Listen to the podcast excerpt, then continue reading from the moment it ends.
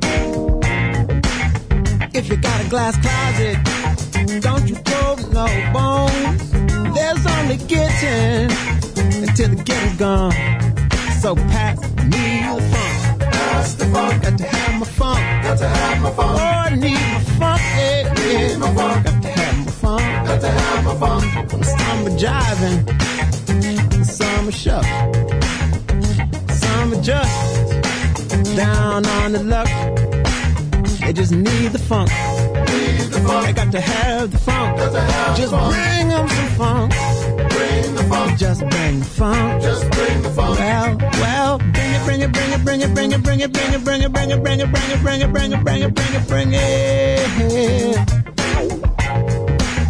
Well, stay black. Stay black. Stay white. Stay brown.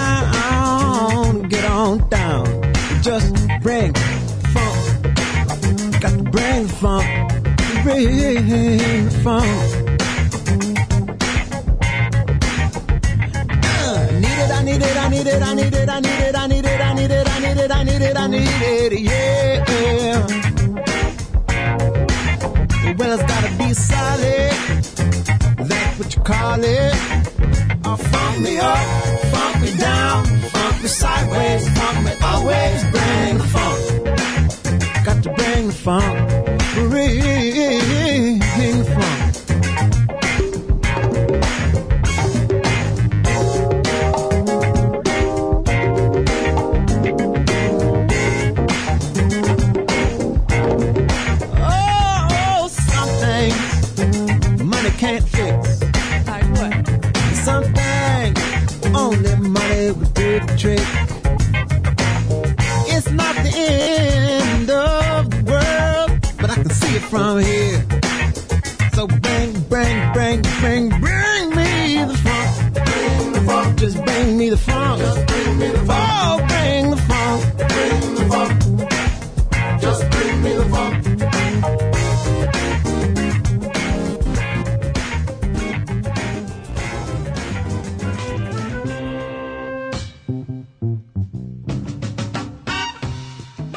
Ser processada por John Keel Patterson, a Apple está na mira do Congresso americano por um dos seus mais conhecidos produtos, o iPod.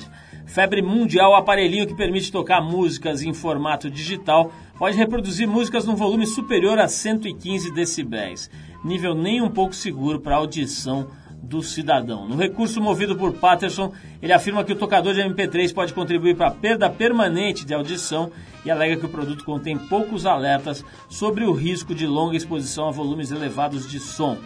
Enquanto o Congresso americano realiza testes para determinar se o iPod é capaz ou não de contribuir para a perda permanente da audição, a Apple já realizou alterações no aparelho em países como a França, onde o limite de som para esse tipo de dispositivo é de 100 decibéis.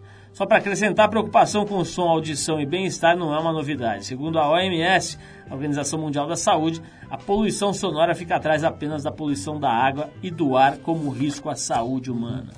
Pesquisadores suíços divulgaram essa semana o protótipo de um carro movido a hidrogênio que pode rodar mais de 5 mil quilômetros com equivalente energético a 1 litro de gasolina.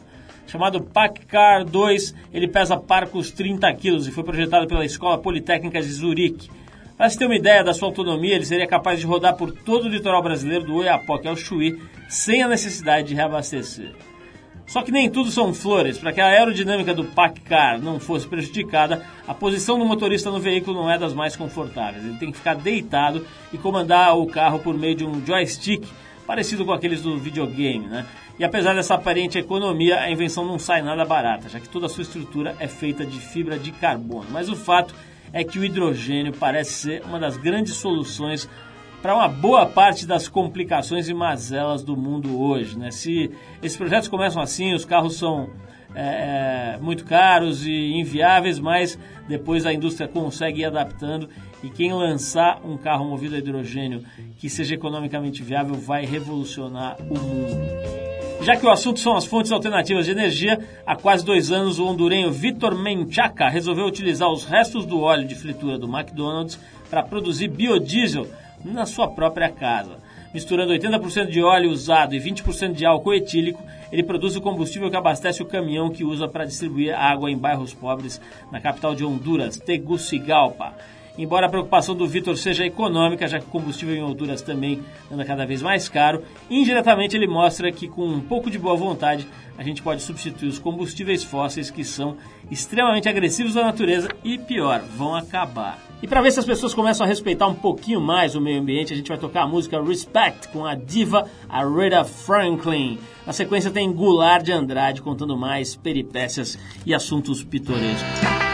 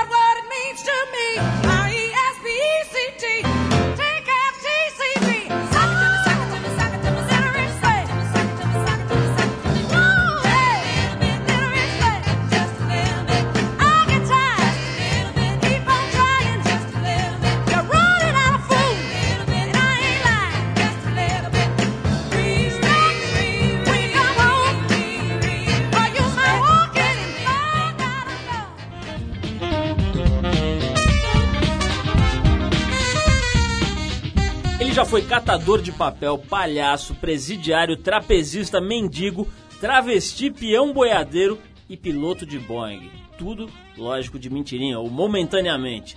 Afilhado de Carmen Miranda e um dos pioneiros do jornalismo underground na televisão brasileira, ele contabiliza nada menos do que 50 anos de carreira e 72 de idade. Quando estreou com o programa Comando na Madrugada, na Rede Globo em 78, ele costumava instigar a curiosidade do telespectador insônico com imagens tão fortes quanto polêmicas.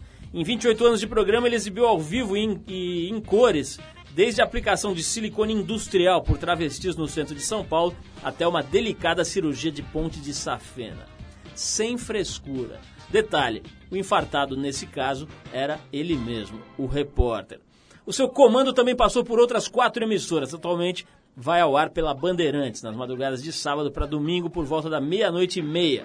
Você ainda não descobriu de quem que a gente está falando, é ele mesmo, o jornalista Luiz Felipe Goulart de Andrade, mais conhecido como Goulart de Andrade, ou mais ainda conhecido pelo bordão que cunhou há vários anos. O famosíssimo Arthur Veríssimo, por gentileza. O mantra vem comigo. É isso aí, eu estou aqui com Arthur Veríssimo, um aprendiz de Goulart de Andrade, um aprendiz já rodado, né? Um aprendiz já meio veinho, mas um aprendiz de Goulart de Andrade, para a gente entrevistar essa figura máxima esse verdadeiro mestre, esse verdadeiro Hélio Grace do jornalismo brasileiro. É o nosso Jack Kerouac. É, Duar, é antes de mais nada, obrigado aí pela tua presença.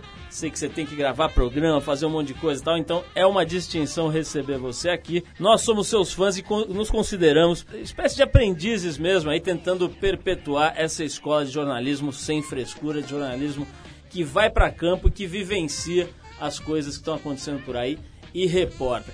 Eu queria saber, Goulart, como é que foi é, aquela perguntinha básica, né, pra gente começar o papo. Como é que foi que você foi dragado aí, foi abduzido pelo jornalismo? Onde é, como é que você foi parar nessa carreira?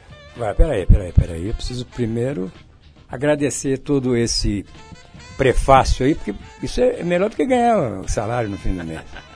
É vou, o mínimo que a gente pode vou fazer. Vou gravar isso e ficar ouvindo de manhã em casa. Não é, não é, todo dia que a gente recebe uma espécie de Joe Louis do jornalismo brasileiro. Meu Deus, olha aqui. É... Mahatma Gandhi. o meu nome desses dois estão no seu braço aí. Aqui é Shiva e Parvati, a consorte de Shiva, o deus da destruição hindu. Você acha tudo aqui, viu? Olha, é, Se tirar a camisa, contra... você acha de tudo. Aqui tem boitatá. Aí o contraste é, é permitivo, né? E jornalismo entrou na minha vida quando eu ainda tinha uns 5 anos de idade e dividia um quarto de hotel com a minha avó, a Cipe Bernard Carvalho, que era uma jornalista importante na época. E eu ficava com o radinho ouvindo as notícias da Segunda Guerra Mundial. E aquilo me produzia um frisson muito grande, porque eu queria ser aquele cara que estava vendo as coisas e passando para os outros. E foi assim que eu encontrei um, o binômio da minha vida, né? Uma vida pessoal e a vida profissional que se misturam. Eu não, não seria outra coisa se não fosse um jornalista.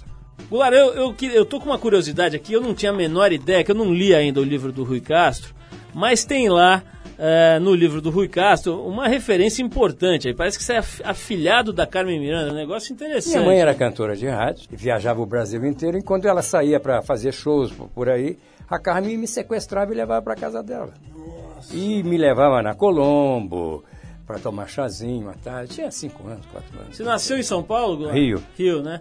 Quer dizer, você estava nessa Mas eu, época... eu renasci em São Paulo, porque eu morri aqui, tive uma parada cardíaca numa, na minha cirurgia do coração e depois eu ressuscitei. E sou paulista agora.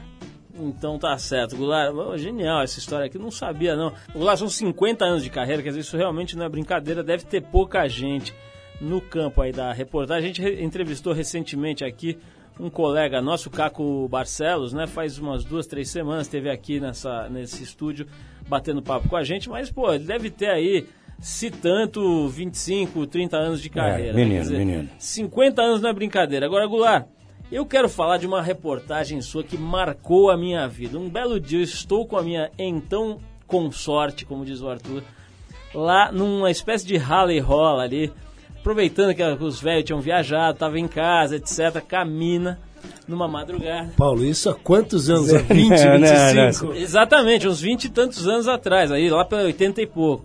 E de repente a gente teve que interromper os O rally rola. os nossos é, entreveros românticos, Tântricos, né? porque você estava mostrando uma, uma reportagem sobre uma cirurgia peniana, uma cirurgia, na verdade, a a primeira vez que, que eu vi alguém falar sobre a cura da impotência por razões orgânicas, né? E você não só relatou isso, que era um fato absolutamente desconhecido na época, acho que para muita gente ainda é hoje, mas mostrou a cirurgia. Pela primeira vez na televisão, o inverso do machismo. Porque a televisão exibe seios e bundas femininas. Por que não mostrar um pinto Ficou masculino? Pela primeira vez foi o pinto do Zequete. Em plano americano, né? É verdade, tinha 30 centímetros. E aí o médico ainda falou para ele, eu vou ter que soldar a prótese, porque não tenho prótese de 30 centímetros. Aí soldaram a prótese e ele saiu contente cantando. Sei que vou por aí, com Mas meu Goulart, eu, violão. eu acho que a gente está falando de duas reportagens diferentes. Essa está falando de uma prótese peniana, né? Quer É. a que eu vi era muito interessante pelo seguinte: era a ligação é. dos vasos. Isso. né? Parece que o- a causa orgânica principal da impotência é, é, no homem, é, quando é orgânica, porque em geral é psicológica, de outras razões, de outras ordens, mas parece que a causa orgânica é, se deve a um desligamento de vasos, de conexões sanguíneas no corpo cavernoso, né, no pênis, e isso faz com que simplesmente o pênis não fique ereto de jeito nenhum. E a cirurgia, uma microcirurgia, consegue religar esses vasos. Doutor Esse Paulo, foi ah, com a palavra. Olha, e, e assim, daqui a pouco o Arthur vai falar, bom, você já, já tá preocupado com esse assunto, porque eu tava ali com a namorada. e tal." Eu realmente fiquei é, impressionadíssimo, porque imaginei o quanta gente recuperou, a, a, vamos dizer, uma vida normal e a alegria de viver e tal, Aquele rapaz a partir tinha- daquela informação. Tinha 32 anos, nunca tinha se visto erecto. E no início da cirurgia, você, o, o- o médico injeta uma. um- uma- Aquela papaverina, Papaverina. né? E aí o membro, inevitavelmente, sobe. Vira E- uma escada magiros ali. E aí, foi quando eu perguntei para ele: Você já nunca viu com 32 anos o seu membro assim, erecto? Ele falou: Não. Eu falei: Então, senta e olha, que pode ser que você não vá ver de novo isso. E, mas deu certo e foi pela primeira vez que se identificou a ciência ah, andrológica masculina na televisão. Ô, Goulart, ah, é- é, após uma, uma reportagem dessa, assim, o retorno que você, nesse período por cartas, porque nessa época eu acho que não tinha e-mail, tinha e-mail já? Não, não, não, não. Ah, Cartas, assim, é, telespectadores interessados, deve ter sido uma coisa monstruosa de pessoas com esses mesmos problemas, como o Paulo citou. O médico eh, teve o seu consultório assaltado por um volume de pessoas eh, que se escondiam, mas que iam procurar a cura da impotência. Não, Eu não vou falar o nome do médico porque respeito a privacidade ética dele, mas ele está no mercado até hoje fazendo a mesma coisa. Fora que o cara que foi alvo da matéria que de repente teve uma ereção, ele deve ter comido todo mundo em agradecimento ali, né? O, o porteiro, todo mundo do consultório ali. Porque realmente a, a alegria dele era uma coisa assim inesquecível. Foi uma, uma, uma das reportagens diversas que você fez que marcaram aí a, a- a vida de quem tem interesse em jornalismo. Agora, Goulart, eu quero pegar o outro lado da tua profissão, da tua carreira, que é o seguinte. Você até hoje, com esse trabalho aí é, é, fenomenal, continua relegado a horários, digamos assim, meio tardios, meio. é, é, que estão longe de ser a faixa chamada faixa nobre da, da coisa. Você acha que realmente o teu trabalho não se encaixaria em horários com mais visibilidade, com mais audiência? Você acha que está certo colocar esse tipo de reportagem em horários é, é, mais avançados, na madrugada, ou não? Olha, olha é, não, há, não há hoje mais uma discriminação é, e, ou uma interpretação de nobre na televisão. A televisão, ela enquanto estiver acesa, ela reflete o, interesse da- do consumidor. Eu praticamente escolhi esse horário, porque quando eu, eu, eh, inventei o Comando da Madrugada, já era um nome da Globo, já era um, um, um programa da Rede Globo Televisão, que passava filmes da sexta para sábado, sábado para domingo, e eu pedi ao Boni para permitir que eu fizesse alguma coisa eh, identificando, registrando São Paulo na madrugada e tal. Ele topou. Eu já era, já, eu já estava no, no, no- no- fim da noite, eu estava estreou o programa da, do Comando da Madrugada na Globo a uma hora da manhã. E aí eu acho que houve um costume meu e do meu público de ser atendido nesse horário. Ah, hoje eu, eu dou lá os meus cinco pontos, sete pontos de audiência à meia-noite e meia, o que reflete uma identidade mesmo com o público que assiste. E, e uma certa uh, uh, presença uh, factual, vai? minha e de quem assiste. Raramente esse número muda no, no boletim, o que consequentemente eh, se prevê que seja um público cativo, seja um público fiel que está ali esperando aquela coisa. Ah, o horário nobre da televisão, voltando a falar nisso, o horário do, do, encaixado entre as novelas, Jornal Nacional, aquelas coisas que, que, que virou um estigma na televisão, não é? Aquele é um horário muito complicado para você trabalhar. E há de haver investimentos altos, você é um empresário, sabe disso. E eu consigo, com pouco dinheiro, fazer uh, alguma coisa conveniente, consistente, à meia-noite, meia-noite e meia. Goulart, tem uma coisa da tua carreira que pouca gente sabe, mas você acabou, por, justamente por ter esse faro jornalístico aí, querer sempre descobrir o novo, você acabou revelando alguns nomes importantes aí da televisão, ou pelo menos ajudando esses caras a trilhar uma carreira mais importante, com mais visibilidade e tal. Entre os quais aí o Fernando Meirelles, hoje famosíssimo diretor de cinema. Vamos falar disso daqui a pouquinho, mas antes a gente escuta uma música. Olha só a minha pronúncia aqui, Arthur, atenção para a Aliança Francesa. Dimanche en hiver. Que quer dizer Domingo no Inverno, de Karen, Karen Anne, acho que é isso. Francesa radicada em Nova York, que está fazendo maior sucesso nos pubs lá da Big Apple. Depois do break a gente volta com Goulart de Andrade falando sobre seus discípulos e nibelungos.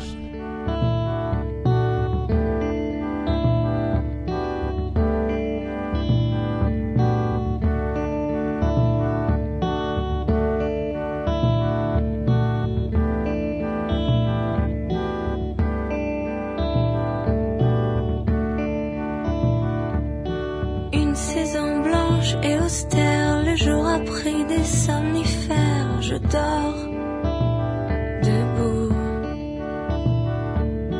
On l'attend depuis des mois, mais le printemps ne viendra pas.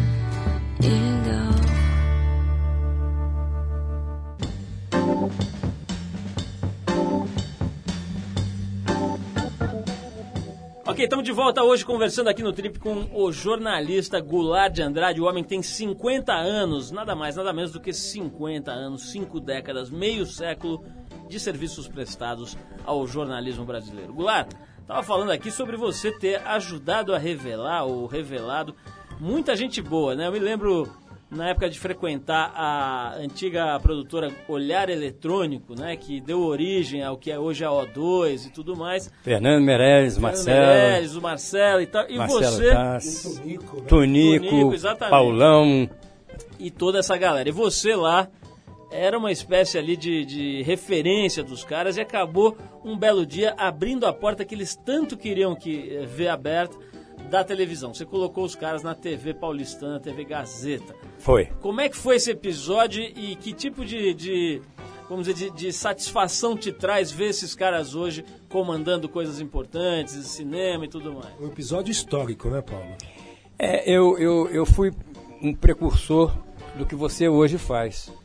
A moçadinha é que interessa. Para mim, o que me interessava na época, porque eu queria, precisava oxigenar esse ambiente da televisão, jornalismo eh, que, que a gente faz. Então, conheci os meninos fazendo um evento que eu não, nem me lembro o que é, e achei que eles eram muito interessantes como inteligência, né?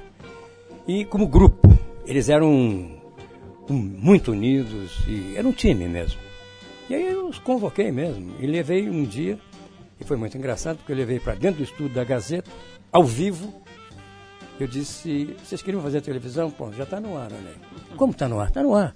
Lá em cima tem um cara que está cortando, que é o cara do switch, isso aqui. Você está na frente de uma câmera, hein? fala alguma coisa aí. E isso rolou um, cult que eu adotei logo depois como eh, eficiência. E foi eficiente. Eles ficaram no ar comigo mais ou menos uns dois anos, um ano e meio.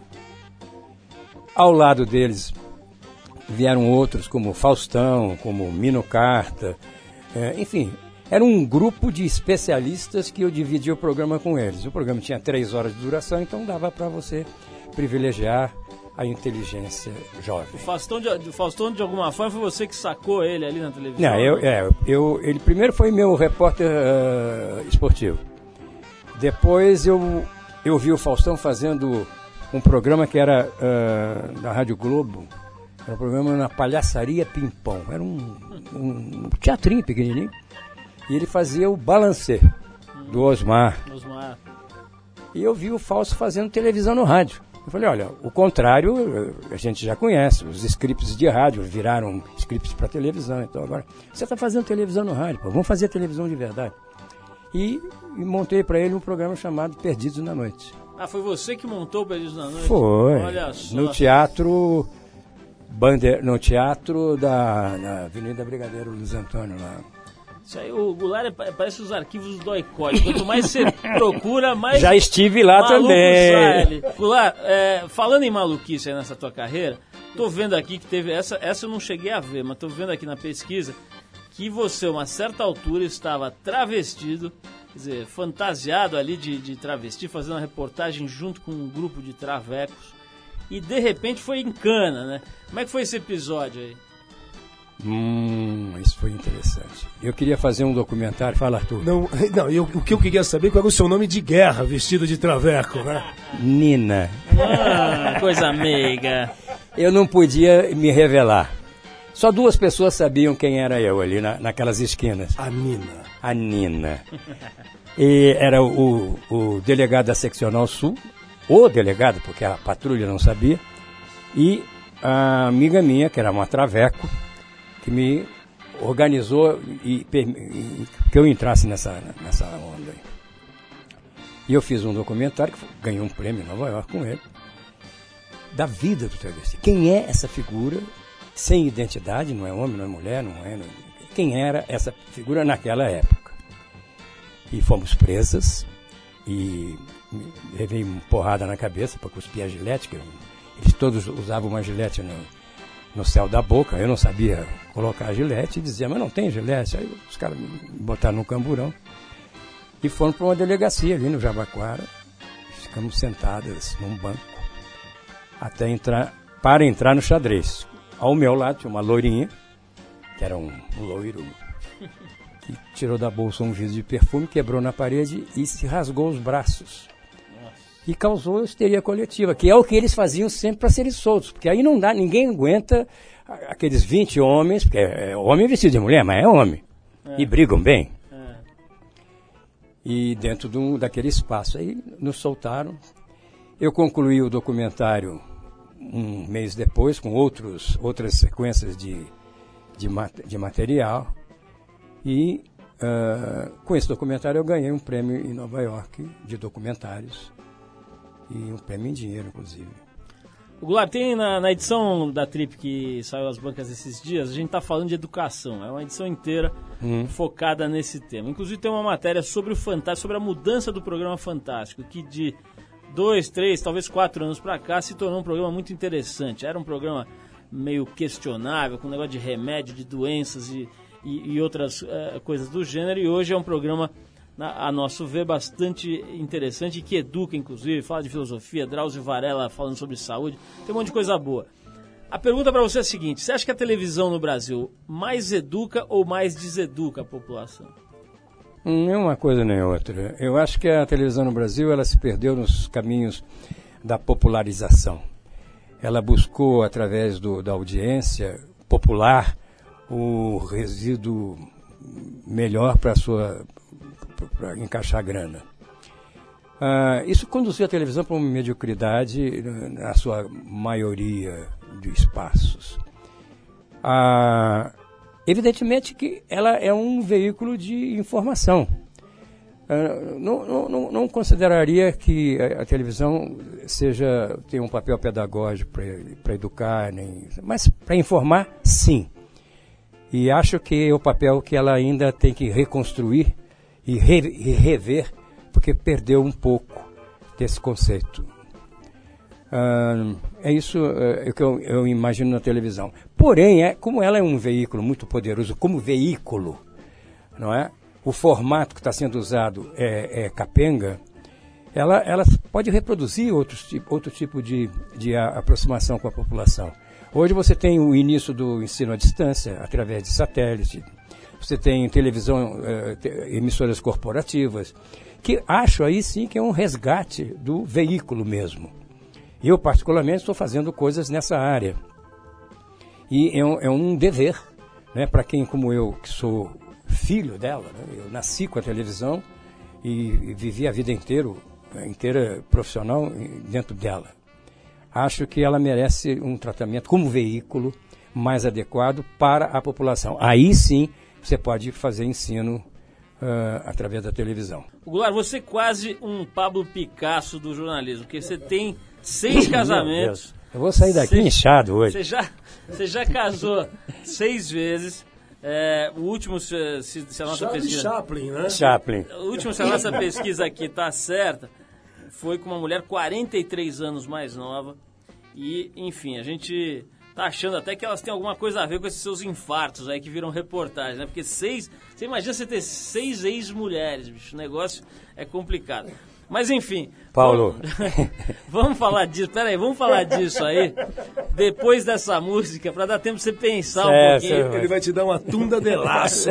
Você toma uma água aí que a gente vai ouvir um som Vocês... de um dos mais controvertidos e satíricos músicos dos últimos tempos. Um músico do qual Arthur Veríssimo é fã, chamado Frank Zappa. O Plastic People é praticamente uma paródia da música Louie Louie do Richard Berry. Embora muitos acreditassem que o Zappa tivesse feito essa versão por achar a música ridícula, na verdade, ele era um grande fã do Barry. Vamos então de Frank Zappa com Plastic People e na volta Goulart Andrade esclarece o seu incrível poder de sedução.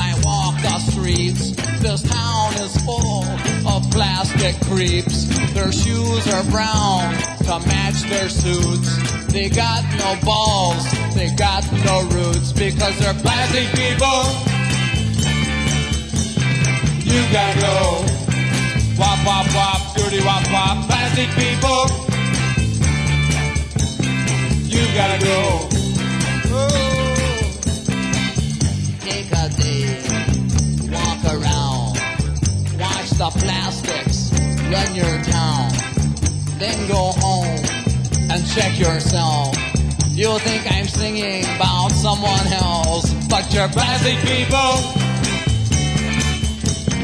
You gotta go. Bye bye, bye bye. Plastic people. You gotta go. Chipapa doodly wappa, chipapa doodly wappa, chipapa doodly wappa, chipapa doodly wappa. This is fun. Doodly doodly wappa, chipapa doodly wappa, papa doodly wappa, chipapa doodly You're the freaks. This is the sensitive part. me see a neon moon above. I searched for years and found no love. I'm sure that love will never be a product of plasticity. Plastic people, you gotta go. Bye bye, bye bye. Plastic people, you gotta go. And I'm not fooling you, plastic people. I said you gotta go. Oh, plastic people, pop, pop.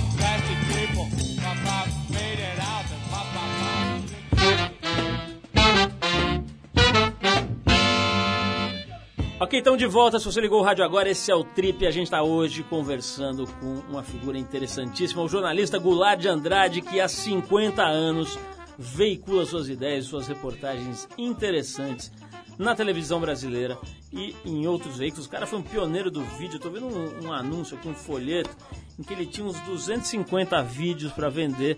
Tinha até um vídeo para aprender a fechar corpo aqui, com entrevistas com o pai Walter. Não, pra fazer charuto também. Fazer charuto, tinha. Como é que faz ouro? Esse vídeo. Não, não, tem, não, tem um aqui que é um. Esse é fantástico, Paulo. Uma entrevista, um trabalho com Jânio Quadros. Tem também como fazer fliperama. Roberta Close também. Bom, né? No início dela, é. ainda era Roberto, é. Vamos falar primeiro da história da, da- dos casamentos, Goulart. Você tá com. Você me corrigiu aqui, você tem sete casamentos já no seu cinturão aí.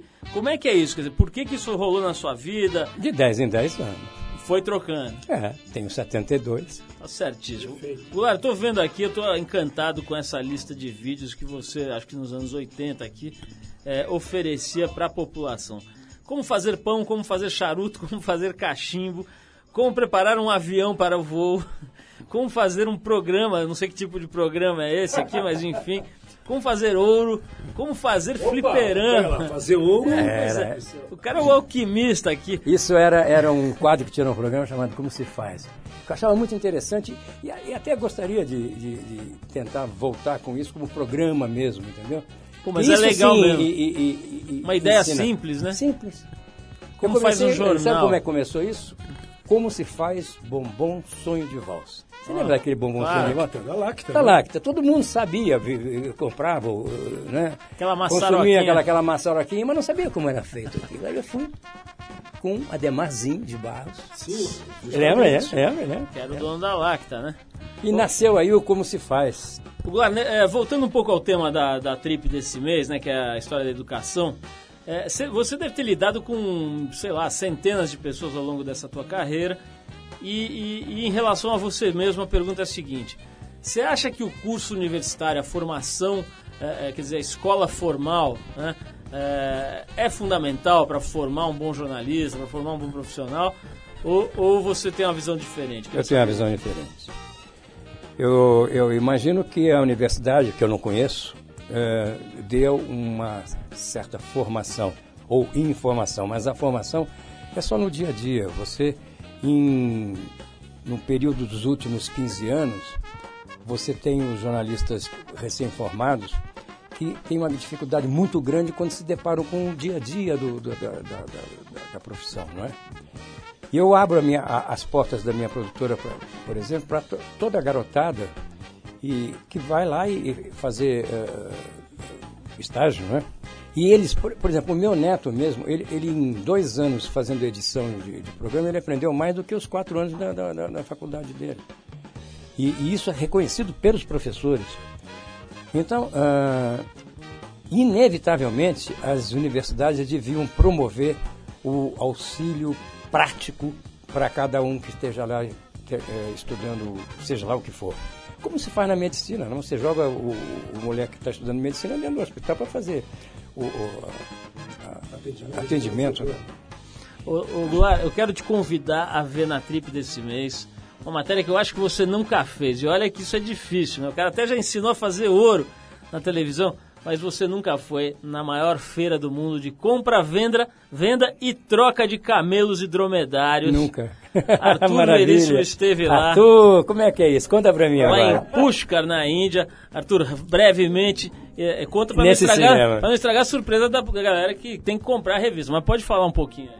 Poxa, eu fico aqui até envergonhado com o Goulart de Andrade, vem comigo. Até certos momentos, até escrevi, vem comigo na matéria. Eu falei, lá vem a lenda, a lenda viva. O dromedário oficial. sim, sim, sim, o pai de todos, né?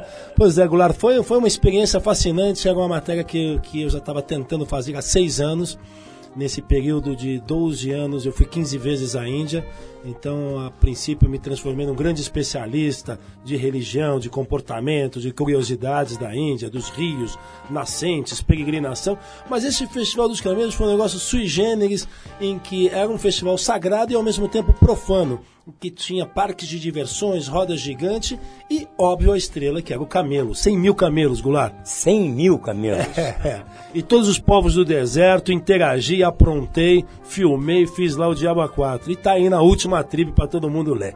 Maravilha. Ô, Goulart, olha só. Bom, você vê, vê, que o cara é repórter, né? Eu joguei a história dos camelos e já, já começou a te entrevistar aqui, Arthur. O cara sabe tudo. Ô, Goulart, muito obrigado pela tua presença. A gente tem que encerrar aqui que o tempo já. Aqui não é o pavilhão 9, mas chega uma hora que alguém encosta e fala assim: ó, oh, o tempo acabou aí. Acabou aí, né? E o cara é mais bravo aqui do que o cara do pavilhão 9. Ele não dá um segundo de folga aqui pra gente. Então quero te agradecer mais uma vez, dizer que a gente é, é humildemente é seguidor dos seus passos, jornalismo sem frescura, sem embichar vai lá e mostra o que está acontecendo e explica, quer dizer, tem uma coisa didática sem ter a pretensão do didatismo e é uma coisa divertida antes de mais nada, né? Tem humor permeando toda a reportagem. Então, a gente se considera, sem você ter dado a faixa azul pra gente, né? Como faixa preta que é, a gente já se considera faixa azul aí na modalidade. Eu espero que você não passe o bastão do Zequete na nossa mão. Olha, eu Bem lembrado, Arthur. Eu é que agradeço o privilégio de estar aqui nesse reduto de inteligência que são vocês e parabenizo a todos vocês que produzem não só essas revistas, quanto esse programa maravilhoso que eu acabo de participar. Goulart de Andrade, nosso ídolo, muito obrigado. A gente vai te oferecer uma música, Goulart. Você já deve ter entrevistado esse cara, porque esse cara é um gênio. Se não entrevistou, deve gostar. Estamos falando do Sérgio Mendes. Durante os anos 70, o Sérgio Mendes emplacou um monte de hits aqui no, no topo das paradas nos Estados Unidos, como por exemplo Brasil 66 e mais que nada. A Fiz muito gente... programa com ele na TV Tupi. Bom, já sabia que você tinha alguma história com esse cara. A música que a gente vai ouvir, Goulart, é um pupurri de duas faixas, Birimbau e Consolação, escritas pelo Vinícius e pelo Baden Powell. Elas têm participação do Stevie Wonder e da Gracinha Leporassi e integram o último disco do Sérgio Mendes. O último não, né? O mais recente. Casou com ele. Chamado A Gracinha Leporassi. Essa eu confesso que eu não sabia quem era. Mas enfim, o disco se chama Timeless e é produzido em parceria com o rapper Will I Am. É, esse cara é do grupo, ah, do grupo The Black Eyed Peas. Bom, enfim, vamos ouvir a música aqui, deixando nosso muito obrigado para esse afilhado de Carmen Miranda que nos prestigiou com a sua presença, o bom e velho Goulart de Andrade. E Goulart, uma coisa, vamos ouvir essa música de Sérgio Mendes e eu não posso deixar de falar para você o seguinte. Vem, Vem com comigo. nós. Vem com- Vem com nós.